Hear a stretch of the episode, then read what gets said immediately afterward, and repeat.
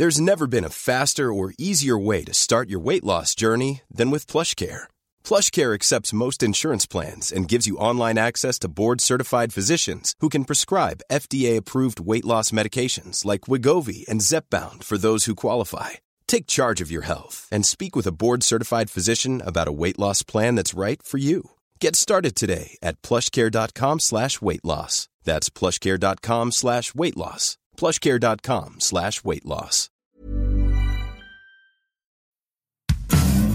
Tonspur. Der Hörbuchtalk mit Dirk Kaufitz.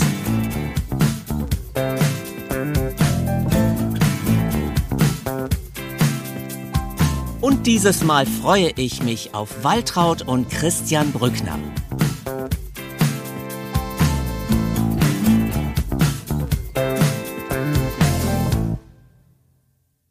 Ein herzliches Hallo mal wieder und willkommen zu einer neuen Gesprächsrunde in Tonspur.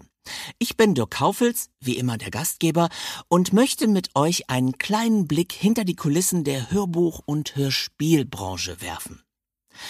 Das heutige Interview bedeutet mir persönlich sehr viel, denn ich bin nicht nur mit der Stimme einer der beiden Gäste groß geworden und fühle mich bei jedem Wort sofort zu Hause, ich hatte auch das große Glück, beide richtig kennenlernen zu dürfen. Unsere Wege kreuzten sich, als der sehr renommierte und wunderschöne Hörbuchverlag Palando an den Argon Verlag angedockt ist. Die Rede ist natürlich von Waltraud und Christian Brückner.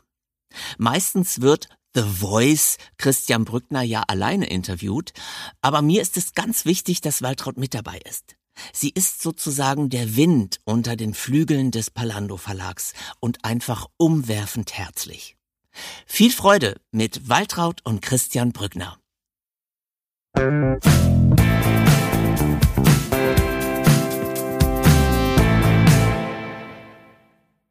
Und jetzt endlich hat es geklappt. Sie sitzen mir gegenüber. Waltraud Brückner und Christian Brückner. Ihr beiden seid der Parlando Verlag. Seit vielen, vielen Jahren eigentlich einer der schönsten Hörbuchverlage hierzulande. Seit 20 Jahren. Darauf wollte ich später noch zu sprechen kommen. Seit 20 Jahren, genau. Also es gab auch ein Jubiläum. Das war nicht dieses Jahr, sondern letztes Jahr schon. Und ich wollte euch mal fragen, weil ihr ja wirklich so exquisite Titel produziert habt. Wie viele Bücher lest ihr eigentlich im Jahr? Könnt ihr das sagen? Tja, was meinst du? Wie viele Bücher lesen wir vor dem Mikrofon oder in der U-Bahn oder äh, im Naja, ich meine, Flieger ihr müsst natürlich erstmal schon ja entscheiden, was ihr ins Programm nehmt. Und dafür Mhm. müsst ihr ja erstmal vorsondieren, sozusagen. Naja, das ist unterschiedlich. Ich würde sagen, ich lese sehr viele Bücher, um zu entscheiden, was kommt ins Programm. Nicht zu Ende, nur ganz selten zu Ende. Und es wird aussortiert oder genommen. Und dann haben wir ja ein großes Klassikerprogramm. Und das sind hauptsächlich Christians Bücher, die er alle als Kind oder Jugendlicher gelesen hat. Ich auch, aber die dann geblieben sind, um als Hörbuchaufnahme wieder auf, aufzuerstehen. Das heißt, habe ich das richtig verstanden? Ihr teilt euch so ein bisschen die Aufgaben. Christian entscheidet über die Klassiker und du entscheidest über die aktuellen, zum Beispiel politischen Bücher, die euch angeboten werden. Nicht nur, aber ich entscheide sehr vieles. Nicht alleine. Ich erzähle Christian davon, lese oder erinnere ihn hier. Karl Marx natürlich. Äh, Der den Titel kennt uns. jeder, klar. Sollen, sollen wir das machen? Oder Christian fällt über die Demokratie in Amerika ein und dann reden wir darüber. Das ist schon ein Gespräch. Das ist nicht eine alleinige Entscheidung. Moderne Autoren, würde ich sagen, sind dann, ich weiß nicht, ob du das bestätigen würdest, Christian, sind dann doch auch sehr oft von mir gekommen in der Zeit, die wir das gemacht haben. Naja, da wir beide Palando sind und sonst äh, niemand, haben wir es auch nie so weit gebracht, dass der eine ohne den anderen einen Titel gemacht hätte. Das heißt, die Entscheidungen sind alle immer und ohne Ausnahme zweistimmig gefallen. Für den Titel, gegen den Titel. Mhm. Aber ihr habt trotzdem ja auch, ihr seid euch ja einig in den Themen, die euch bewegen. Und das ja. schon seit vielen Jahrzehnten, muss man mhm. ja sagen. Was sind denn das für Themen? Also es sind einmal die politischen Themen. Was kann man bewirken als einzelner Mensch? Oder wie verhält man sich innerhalb des politischen Rahmens? Würde ich sagen, dann sind es grundsätzlich menschliche Themen natürlich wobei die Politik natürlich genauso ein menschliches Thema ist, aber auch zwischenmenschliche Themen, die jetzt nicht unterhaltungsmäßig bearbeitet werden, sondern, weiß nicht, wie ich das ausdrücken soll, so in die Tiefe gehen, dass sie dich beim Lesen berühren und du denkst, ja, das ist wichtig. Das sind Themen, mit denen wir uns alle immer wieder auseinandersetzen. Nicht krimimäßig, sondern lebensüberlebens wichtig. Überlebenswichtige Themen. Das Mittlerweile, schön. ja. Kann man so sagen. Und Christian, du liest vor allen Dingen auch gerne Bücher amerikanischer Autoren. Also es ja. finden sich da Autoren wie Don DeLillo, Richard Ford, David Wan, Tommy Orange, viele andere. Mhm. Was macht diese Literatur aus? Also warum bist du so fasziniert von den Amerikanern? Äh, sie hat eine Lebendigkeit, die ist im Deutschen, ja, ich will jetzt hier keine Vorurteile über das Mikrofon rübertragen, aber das, das ist so sehr schwer zu finden, diese Offenheit der Beobachtung und diese ungeschönte Auseinandersetzung und gleichzeitig die Offenheit insgesamt, aber auch die Öffnung, die eigene Öffnung des Autors, dieses amerikanische Wesen, wenn man davon reden will, und ich möchte schon davon reden, ist so diametral anders. Also dieser Atlantik trennt schon eine ganze Menge und bringt da ganz andere Menschen hervor, deren Auseinandersetzung mit dem Leben auch eine andere ist und deren Beobachtungsgabe auch eine andere ist und gleichzeitig eine sehr tiefe, eine sehr tiefe, eine sehr genaue, eine sehr vielfältige. Also wir sind einfach, denke ich, als Europäer und als Deutsche besonders sind wir schon ein bisschen zugekleistert mit unserem Hirn. Nicht wir haben uns das Hirn zugekleistert, sondern wir sind mit unserem eigenen Hirn gestraft, oft genug statt unvorbereitet zu sehen und das, was zu sehen ist. Würdest du sagen, dass die Literatur vielleicht ein bisschen auch im positiven Sinne naiver ist? Äh, das ist sie sicher in vielen Fällen. Manchmal scheint sie das zu sein, ist es nicht. Natürlich trifft der, äh, trifft das Rubrum oder das Etikett naiv trifft was. Es ist auch letzten Endes, auch das kann man sagen, oder würde ich jedenfalls behaupten, es ist auch, ja, näher an den Gegenständen dran. Es ist naturnäher, alles das. Mhm. Also dieser unendlich große amerikanische Kontinent spiegelt sich auch in seinen literarischen Bildern mhm. eindeutig und wird interessant und ich sag mal im besten Sinne bunt. Und hast du einen besonderen Autor oder einen Autor der Amerikaner, der dir besonders am Herzen liegt? Lieber Dirk, das ist immer sehr schwer zu sagen. ja, eine gemeine Frage muss ja, ja kommen. Ja, klar. Der jeweilige Autor ist natürlich der, der mir besonders am Herzen liegt. Ähm, und das ist tatsächlich so. Also ich steige jetzt in DeLillo ein und lese weil wir das vorhaben zu machen, das muss ich so sagen. Underworld, es, das ist kein Buch, das ist ein Kosmos. Mhm. Es ist eine Weltbeschreibung, es ist eine Kosmogonie, also es... Don DeLillo, Underworld, ich glaube im Kiepenheuer Verlag erschienen. Ja, ja, ist bei mhm. Aber dazu zu der Frage möchte ich auch noch was sagen. Und was du jetzt zu Underworld gesagt hast, mhm. hast trifft es genau wir Deutschen kreisen mehr um uns selbst. Mhm. Und die amerikanischen Autoren haben den Blick nach außen. Sie sind mittendrin in diesem Kosmos, aber ähm, Wir bleiben, ja, das soll ich eben auch überhaupt nicht denunzieren. Es ist eine andere Weltbetrachtung. Wir sind die Welt bei vielen deutschen Autoren und bei den amerikanischen ist es mhm. die Außenwelt, die ins Innere greift, vielleicht umgekehrt einfach. Mhm. Und das finden wir großartig an den amerikanischen Autoren. Und trotzdem, wir haben jetzt gerade Stamm aufgenommen.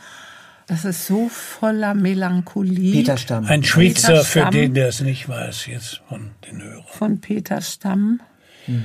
So voller Melancholie und Verzagen an sich selbst. Das ist toll geschrieben, ganz toll das sage ich hinterher, ist alles, was wir sagen, geht nicht gegen die deutschen Autoren, sondern es ist dieser wahnsinnige Unterschied. Ne? Mhm. Du hast gerade gesagt, wir haben gerade aufgenommen. Da sprichst du schon ein Thema an, das ich auch ansprechen wollte, denn viele Produktionen oder die meisten Produktionen nehmt ihr zusammen auf. Mhm. Das heißt, Waltraud für die Regie. Waltraud, wie ist es denn? Lässt sich Christian führen? Hm, soll ich mal rausgehen? also es ist so, wir besprechen ja das Buch ganz genau vorher. Ne? Ja. Wie empfindest du das? Was sagst du dazu? Was ist die Grundtiefe dieses Buches? Und Christian liest und liest ja immer und immer wieder neu, um sich wirklich so darauf vorzubereiten, dass es im Studio dann richtig ist. Es kommt vor, aber nicht oft. Es kommt vor, dass wir trotzdem in den Meinungen, die vorher identisch waren, während des Lesens und Zuhörens auseinandergehen. Mhm. Und dann muss ich unterbrechen und sagen, Moment mal, Christian, irgendwie hast du einen neuen Pfad eingeschlagen und ich habe dir jetzt eine Weile zugehört, aber für mich ist es nicht der richtige Pfad. Ne? Mhm. Da findet man dann einen Kompromiss. Gibt es denn auch eine Schwäche von The Voice Christian Brückner? Nein. gibt es nee, das war ein wirklicher Blödsinn. Also, bitte um Entschuldigung. Es gibt natürlich tausend. Aber ich will ja nicht von meinen eigenen Schwächen reden. Das kann gerne meine Frau übernehmen. Du musst das jetzt auch nicht sagen. Ich, ich glaube, die Frage war sowieso an mich gerichtet. Wie auch immer. Wenn du es darfst, Egal. verrat es gerne. Ansonsten ich möchte nicht, dass der Haussegen schief Nein, nein, nein. Also du sagst, wir finden immer einen Kompromiss, aber nicht, nicht am selben nicht Tag. Mhm. Da gehen wir in die Kneipe, trinken Bier und dann versuchen wir irgendwie ja. uns gegenseitig zu erklären, wie das Buch geht. Ja, der Studiotag endet dann früh.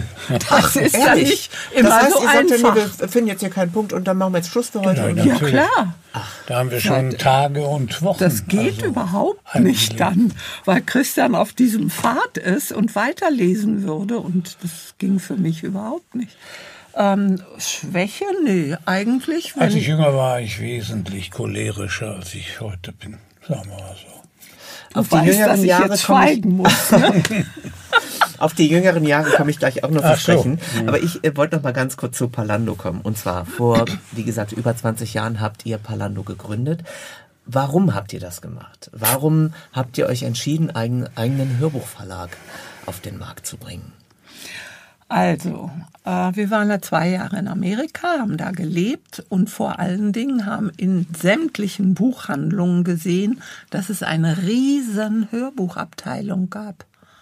Für uns unvorstellbar, gab es bei uns zu der Zeit nicht. Das Mitte war 84 bis 86. Und dann haben wir gesagt, das wäre doch was, sowas müssten wir machen, sind zurückgekommen und sahen in einer Buchhandlung, ich weiß nicht mehr welche das war, Hörbücher von Rowold, vom Rowold Verlag. Und wo standen die Hörbücher? Unten, ganz unten auf der Reihe, für niemanden sichtbar.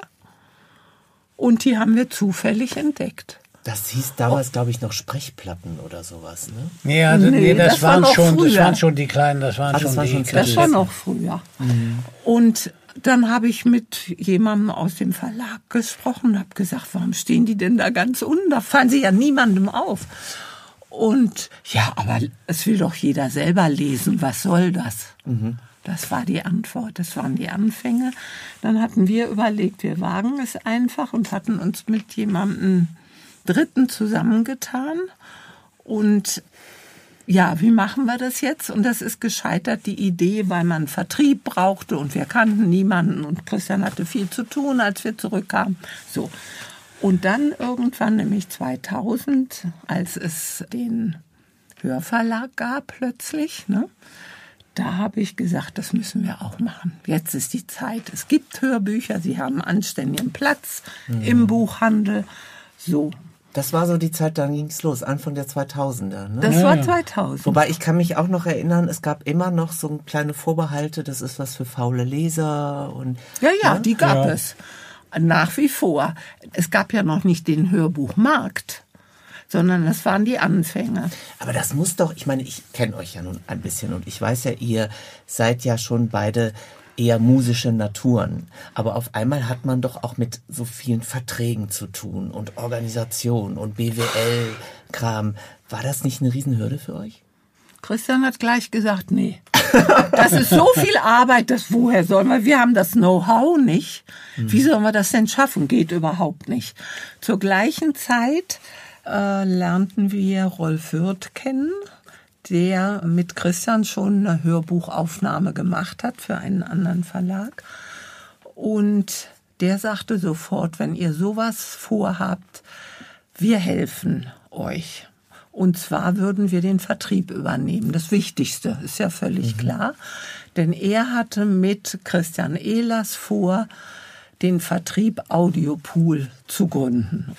Und sagten mir, was du gerade erwähnt hast, was man alles machen muss, um überhaupt einen Hörbuchverlag zu gründen, wie das geht. Und dann habe ich mich gekümmert. Und ich weiß noch, meine erste Messe, das war in Frankfurt, glaube ich. Dann bin ich von Stand zu Stand, also von den Verlagen, die für uns interessant waren, gegangen und habe gesagt, wir haben einen Hörbuchverlag gegründet. Christian war nicht neben mir, dann wäre es vielleicht anders gelaufen. Das heißt, du musstest ich dich war zu allein erkennen auf der geben Messe. als die Frau von... Ich war Bittstellerin. Nö, das, Nee, das nicht? Bittstellerin. Und dann, und dann hieß es, ja, aber wer sind Sie denn und wieso wollen Sie so einen Hörbuchverlag machen?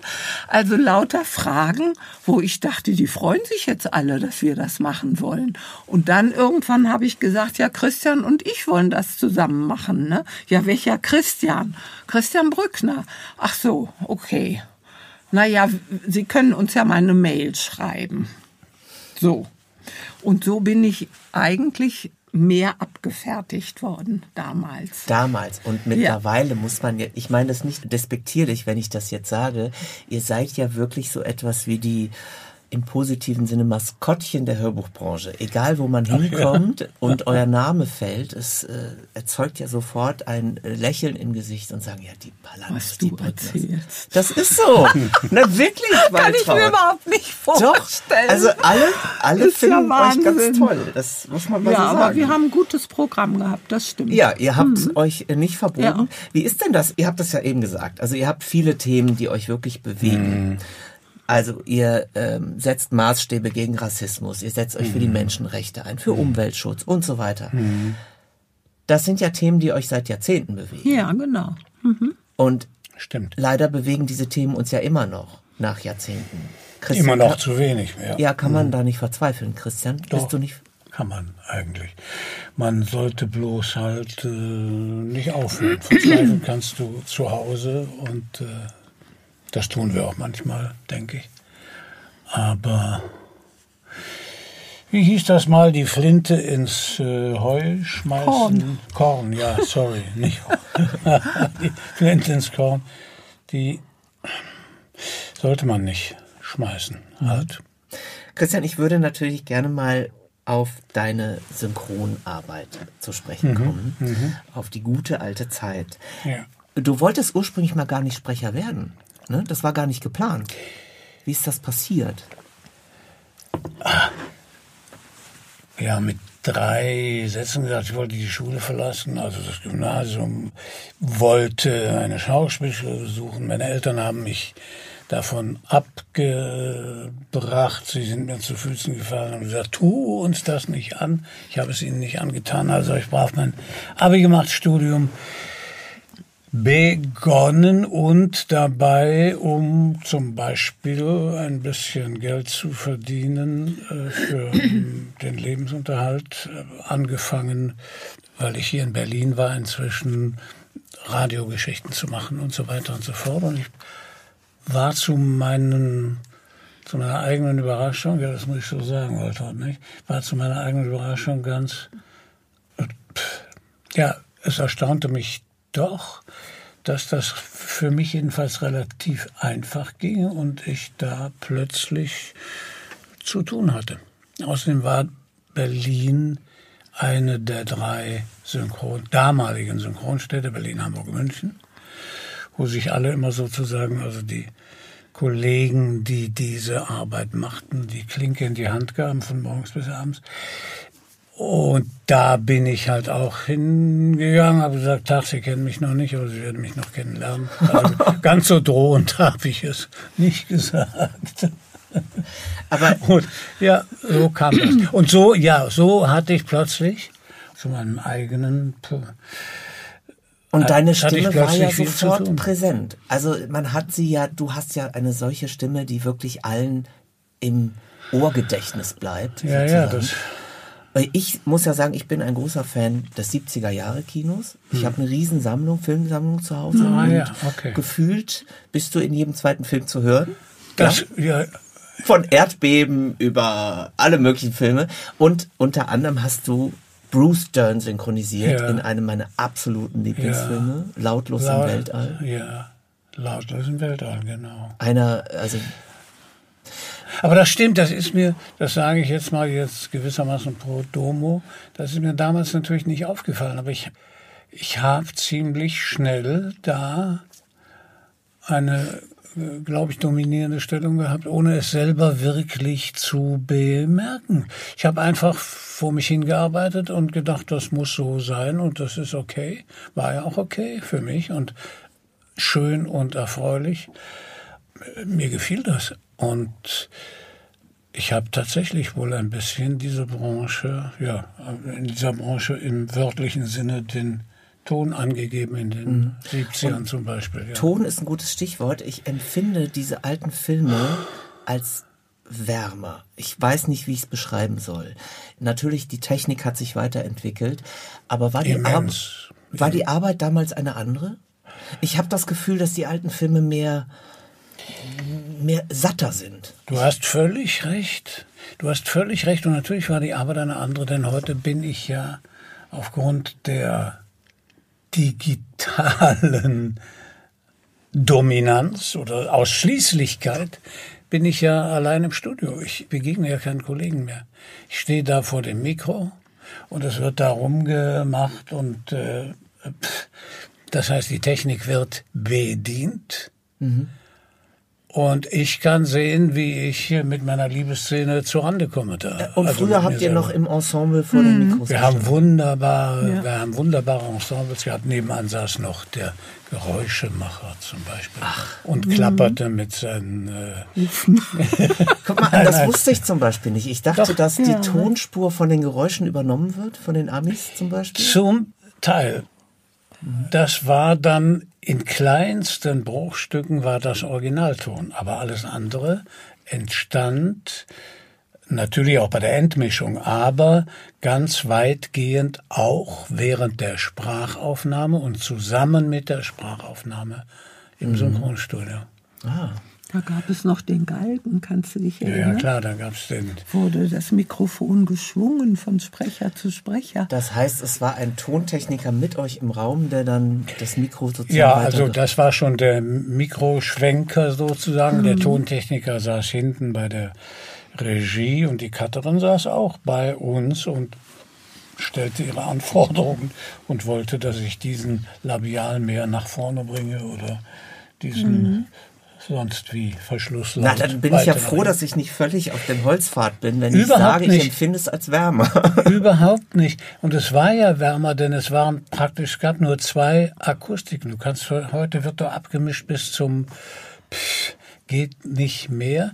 Da hattest du zwei Akustiken. Das eine waren diese filzbespannten Wände, die das Außen darstellten, jede Wüste, jeden, was weiß ich, egal, jede Atmosphäre im Freien.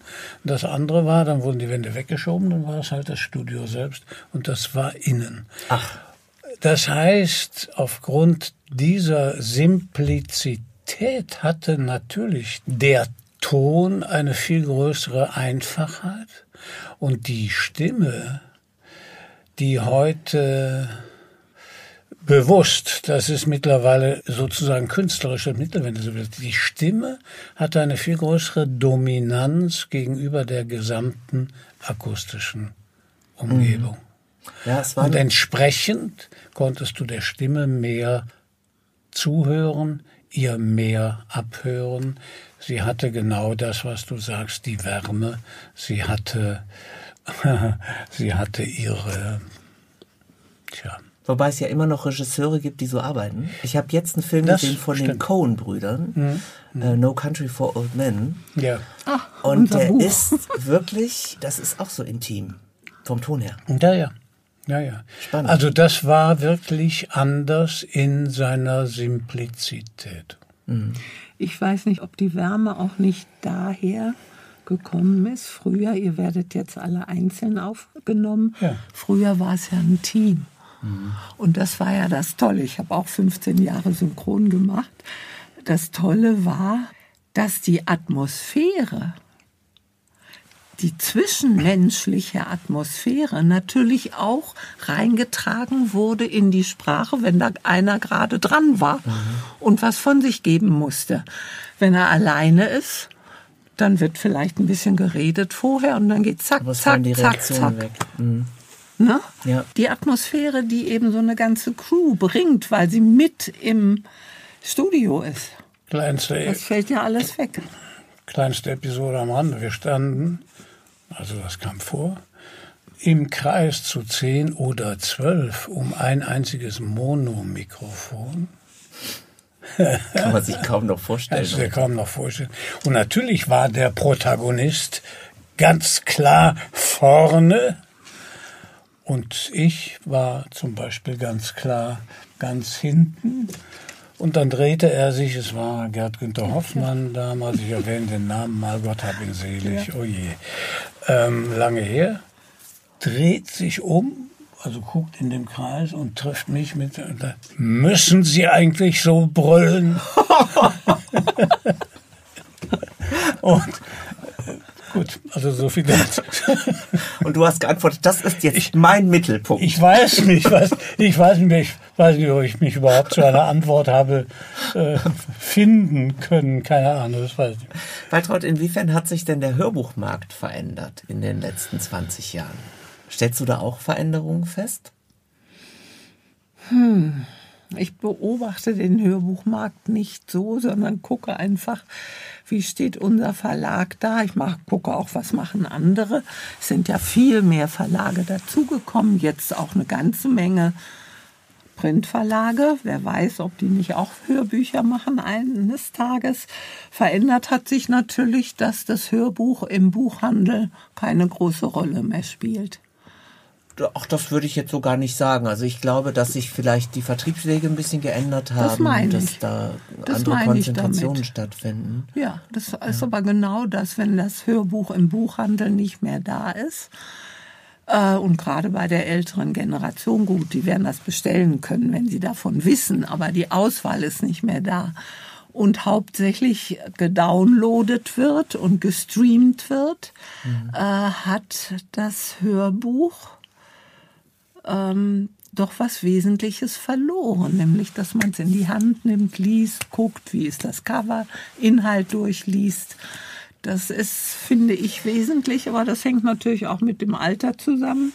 Ach, das hat mir, also bei mir rennst du da offene Türen ein, weil ich bin auch noch so äh, romantisch, dass ich gerne was in der Hand halte. also das ist auch bei Filmen genau. so. Aber ja, klar, das ist natürlich dieser Trend ne, zum Streaming, zum Digitalen. Hand aufs Herz, Christian. Gibt es eine Produktion, die du in all den Jahren gemacht hast, die du am liebsten ad acta legen würdest oder sagen würdest, ach, das ist irgendwie nicht ganz so gut geworden? Mir fällt keine ein. nee, nee, also jetzt ohne Flachs. Das ist so. Ich könnte das nicht sagen. Und das hat ja den Grund, dass wir halt vorher mit unserer Auswahl sehr, sehr sorgfältig schon zugange gewesen sind, ehe wir überhaupt ins Studio kommen oder ehe wir uns äh, endgültig für den Titel entscheiden oder dagegen. Mhm. Das ist, das heißt also, einmal sind es sowieso nur die Produktionen, hinter denen wir absolut stehen, die es bis hierhin machen, hier vor unsere Mikros. Und äh, zum anderen ist es das, das Bewusstsein, dass wir ja letzten Endes so viel gerne machen würden und eigentlich noch machen wollten, dass wir damit niemals zurande kommen werden, weil wir eine physische Endlichkeit oder unter einer physischen Endlichkeit letzten Endes leiden. Also wir kommen nie dahin, wo wir gerne landen würden. Das funktioniert eben nicht. Wir reden ja, Dirk, jetzt nicht von Flops oder so. Also Flops haben nee, das meinte ich jetzt nicht. Ich meinte also, jetzt eher, dass du irgendwie nee, innerlich. Äh, nein, das kann ich nicht. Könnte ich nicht sagen. Aber das ist natürlich auch das Schöne bei euch immer gewesen, dass ihr ja eine Art Freiheit euch bewahrt habt. Das ne? war's. Mhm. Ihr, ihr, hattet programmatische Freiheit. Ihr konntet, mhm. wart nicht irgendwelchen Zwängen unterlegen. Ähm, politischer Natur, verlegerischer Nein, Natur. das hat uns absolut segeln das nicht. Verstehst du so, mhm. wie da oben die äh, nicht der Adler, aber die Möwe. Die Möwe. Gut, die Möwe, Jonathan. Und das, das war schon die ganze Zeit auch das Bewusstsein. Wir sind an einen Punkt gekommen, von dem hätten wir eigentlich nicht gedacht, dass wir dahin kommen, weil wir überzeugt sind, dass man da auch selten hinkommt und sich diese Form von Freiheit gewissermaßen zurechtmachen kann, finden kann und sie auch genießen mhm. kann. Und trotzdem habt ihr euch entschieden, Waltraud, vor ein paar Jahren euren Verlag Palando an den Argon mhm. Verlag anzudocken. Was waren die Gründe? Die Gründe waren eindeutig. Es wurde mir zu viel diese ganze administrative Arbeit zu machen. Einfach zu viel. Und hier möchte ich einmal unterbrechen, ein Sternchen machen. Und ich bin leider bei allem, was das betrifft, eine absolute Niete. Ich kann, konnte nichts. Nein, äh, jetzt ohne Flachs. Waltraud hat mir immer leid, tut sie mir bis heute. Da ist sie die Schwäche.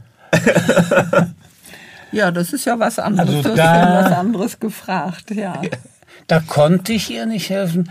Oder sagen wir mal so, da wollte ich ja nicht. Ich habe nie gesagt, das mache ich oder wir teilen uns diese Büroarbeit oder sowas. Mhm. Das habe ich ja nie behauptet und auch nie daran gedacht. Und kann es auch bis heute nicht und würde es natürlich an diesem Punkt nicht mehr tun. Mhm. Ja, also ich äh, kann das sehr verstehen, weil ich äh, das gehört halt auch dazu zu dieser Arbeit. Ne? Dieses Aber das ist keine Arbeit, die Spaß macht. ja, es ist einfach so die ganzen Abrechnungen, das allein, die ganzen Rechteeinholungen, das ist einfach wahnsinnig viel gewesen. Ne? Und, Und das ist ja nicht nur in Deutschland. Wo waren das zwei? Nicht nur in Deutschland, wo du natürlich Rechte kriegst über die Verlage, sondern viele haben ja dann die Hörbuchrechte nicht. Und dann musst du nach Spanien, USA, England, Frankreich. Und dann gibt es die Coverrechte. Und äh, nee, das war mir dann einfach zu viel. Ich hatte keinen Bock mehr drauf. Und dann haben wir lange gesprochen und dann haben wir entschieden, nee, das wäre doch gut wir machen unser Programm weiter, aber die Arbeit bin ich los. Das ist doch schön, jetzt könnt ihr noch freier arbeiten. Sollte man doch jetzt sagen. Vielleicht ja freier und mehr. das, noch mehr, ich bin ja gar nicht so ein Fan nee. davon, sondern eher besser. Ja, so. das, ist, das ist richtig. Wenn man euch jetzt kennenlernt, und ich durfte euch ja nun, äh, kenne euch ja jetzt schon seit ein paar Jahren, dann merkt man, dass ihr doch auch sehr auf dem Teppich geblieben seid. Ihr habt sehr viel Bodenhaftung. Wie schafft ihr das? Also wie, wie macht ihr das? Und welche Rolle spielt vielleicht auch die Familie dabei?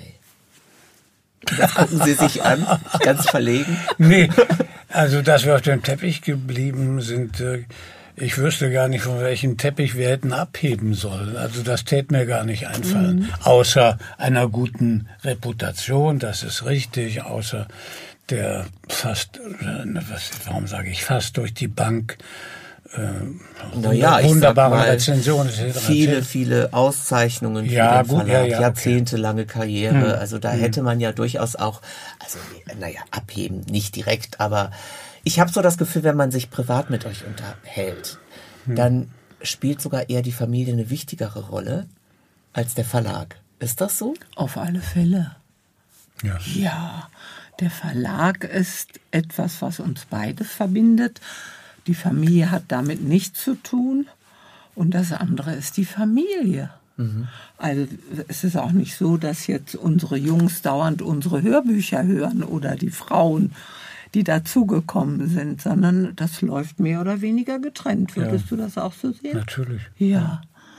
Und die Familie ist der Grund und Boden. Das ist Schön. was ganz anderes. Christian, die letzte Frage geht an dich. Ah, ja. Jetzt sag mal. Naja, genau. Viele da draußen, die diesen Podcast hören, hm. planen vielleicht selbst eine Sprecherin- oder Sprecherkarriere. Hast du einen Tipp, einen bestimmten Rat, worauf man achten kann, wenn man vor dem Mikrofon arbeitet? Gibt es irgendwas, was du so an Instrument an die Hand geben kannst? Nee, Dirk, das ist etwas, was meiner Meinung nach erst an zweiter, dritter oder gar vierter Stelle kommt.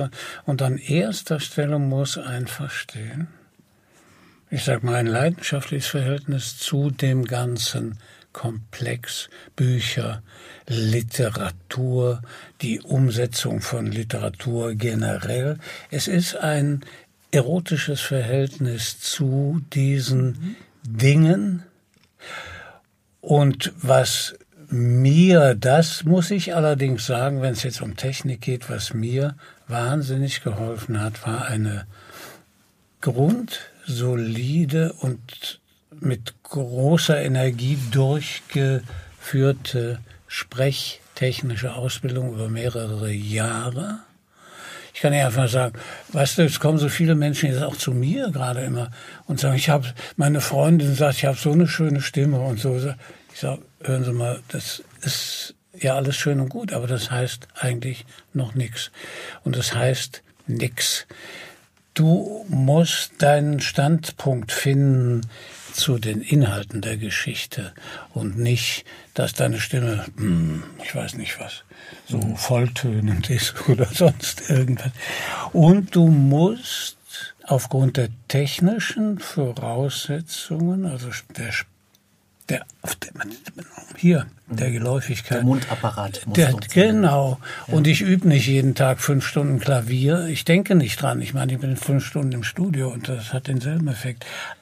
Aber ich muss diese Gelenkigkeit haben, eben mich bloß so auf meinen Ton, na hören Sie mal, man hört doch, dass ich das bin, äh, zurückziehen, sondern du musst die Fähigkeit haben zu tanzen. Also mhm. dich hin und her zu bewegen und der zu sein und das zu sein und die zu sein und was völlig anderes zu sein und daran auch deinen Spaß zu finden und trotzdem daran zu denken, dass wie im Falle des Hörbuchs es ein ganzes Buch ist, was du abdecken musst mit verschiedenen Figuren und nicht bloß mit irgendwelchen Chargen. So. Mhm. Punkt. Schön. Ein tolles Schlusswort. Ich wünsche euch, dass ihr die Gelenkigkeit bewahrt, weiter frei durch die Luft zu fliegen. Okay. Und okay. euren Prinzipien treu bleibt. Und ich möchte mich wirklich ganz aufrichtig bei euch bedanken. Es war mir eine Riesenfreude. Ja. Und Waltraud, bist du noch nervös? Ziemlich, ja. Ich war es die ganze Zeit. Du hast dich gut geschlagen. Ja, ich bin das nicht gewöhnt, okay. einfach so gut. zu reden. Dann sage ich jetzt Tschüss. Tschüss, Tschüss. und danke dir.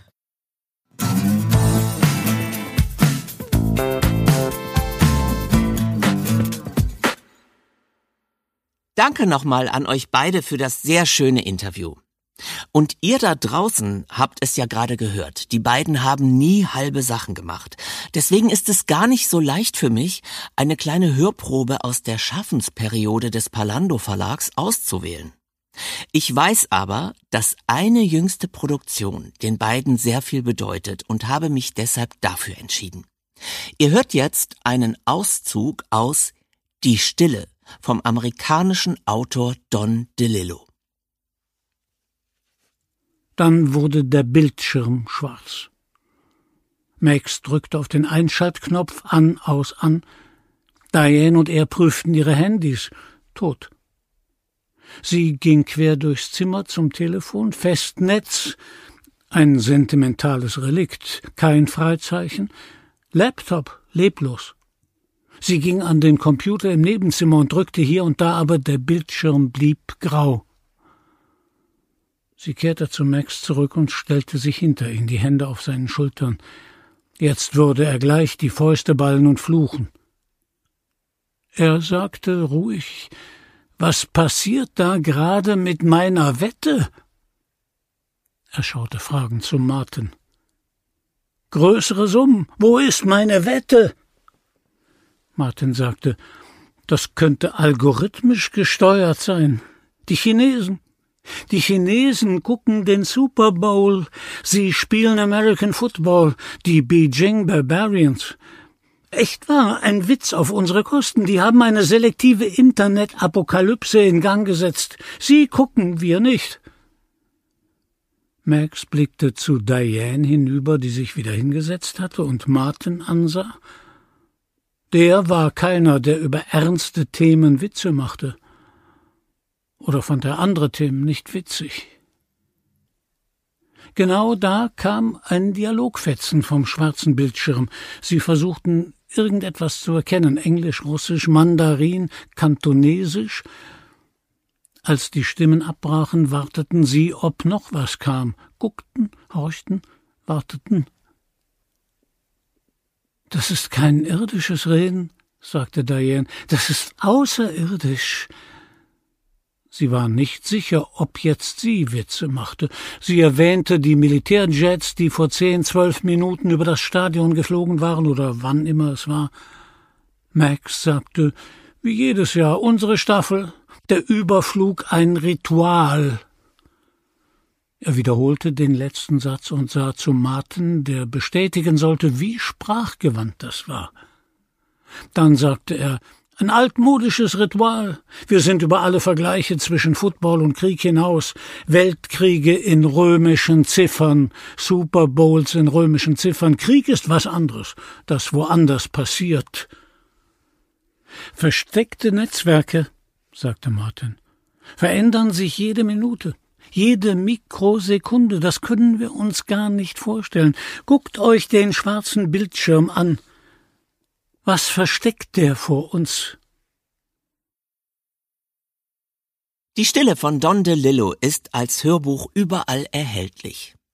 Die Buchausgabe gibt es übrigens bei Kiepenheuer und Witsch. Und damit verabschiede ich mich für heute. Ich hoffe, dass ihr euch wohlgefühlt habt mit uns. Gern könnt ihr schreiben an tonspur.argon-verlag.de. Ihr könnt aber auch Bewertungen hinterlassen oder einen Blick in die Shownotes werfen. Beim nächsten Mal habe ich wieder zwei Gäste, nämlich Christian Hagitte und Simon Bertling. Sie stecken hinter dem Tonstudio Stil in Berlin und sind unter anderem verantwortlich für die Produktion zahlreicher Hörspiele, die ihr zum Beispiel aus dem Hause Europa kennt. Außerdem geht die mittlerweile legendäre Edgar Allan Poe Hörspielreihe mit Ulrich Pleitgen auf das Konto der beiden. Zwei ganz spannende Kreativköpfe und ihr könnt natürlich wieder mit dabei sein. Bis dahin, bleibt gesund und achtet aufeinander. Tschüss, euer Dirk.